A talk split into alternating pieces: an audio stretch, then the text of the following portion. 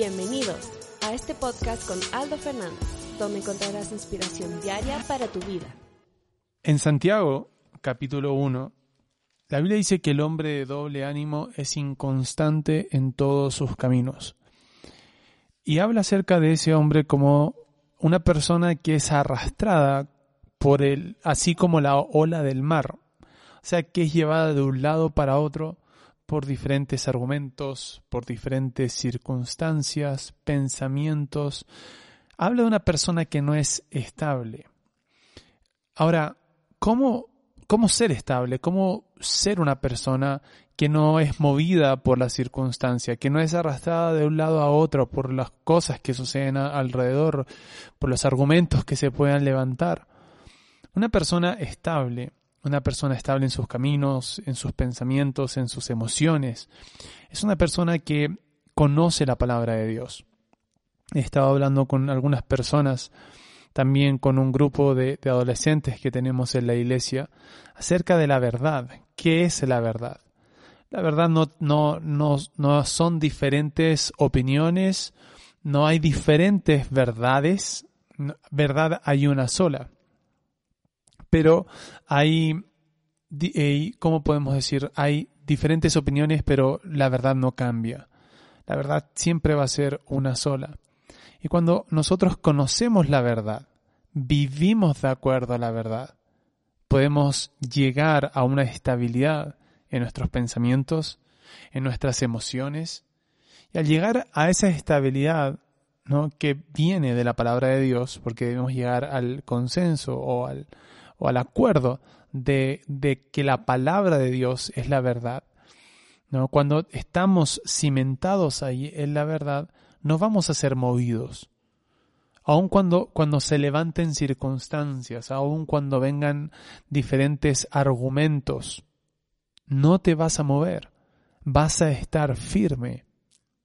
Y cuando la Biblia habla acerca de este hombre que es llevado por diferentes argumentos, circunstancias, pensamientos, eh, discusiones, eh, y es arrastrado de un lado para otro, dice, no solamente dice que es inconstante en sus caminos, habla de una persona que duda, y que la persona que duda no piense que va a recibir algo del Señor. La Biblia nos muestra, ¿no? Cómo, cómo nosotros podemos vivir la vida abundante, cómo nosotros podemos disfrutar todo lo que Jesús, Jesús ha hecho por nosotros. Y, y habla acerca de vivir una vida estable y esa es también la vida de fe. A veces pensamos que la vida de fe es solamente confesar, decretar, hablar y todo eso, orar. Pero la vida de fe es vivir de acuerdo ¿no? Y no solamente en nuestras acciones, sino nuestros pensamientos, en nuestras reacciones, también a la palabra de Dios.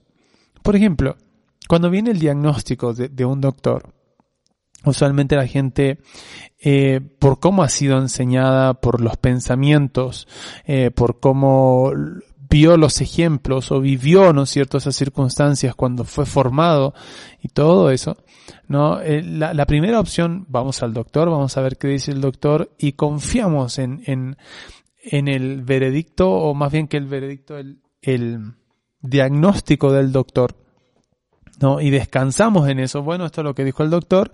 Eh, incluso hay gente que encuentra tranquilidad en, decir, bueno, voy al doctor y voy a estar bien eh, y todo eso. hasta cuando la, la, ¿cómo se llama? El diagnóstico va mucho más allá de lo que el doctor puede hacer o lo que una pastilla puede hacer. Entonces, es, cómo reaccionamos, es cómo actuamos y es por, es los que creemos, ¿no? Pero luego escuchamos este argumento o esta palabra o este mensaje en la palabra de Dios que dice que por sus llagas, por las llagas de Jesús hemos sido sanados. ¿Cómo vamos a enfrentar ahora entonces la, la circunstancia o cuando venga este, este ah, diagnóstico o del doctor o, cuando eh, tengas los síntomas en tu cuerpo, presentes los síntomas en tu cuerpo, ¿cómo lo vas a enfrentar? Ahora tienes estos dos argumentos, estas dos eh, declaraciones. Uno dice que por las llagas de Jesús tú ya eres sano y la otra dice, bueno, vamos al doctor, es lo que siempre hacemos, eh, vamos a tomar la pastilla de siempre, vamos a ver Google y vamos a ver qué nos receta Google o el doctor o, o lo que tomó cierto amigo, cierta amiga, ¿no? Y vamos viendo eh, en esa dirección. ¿Cuál va a ser el argumento o lo que va a levantarse en tu corazón? ¿Cuál va a ser la convicción? Hay veces que decimos vamos a creer la palabra de Dios y después decimos no, vamos a hacer esto otro. Vamos a confiar en lo que el doctor dice. Y no digo que los doctores son malos, no digo que no, no hay que ir a ellos. Digo que nuestra confianza siempre debe estar puesta en Él. Lo que estoy ilustrando ahora es el corazón.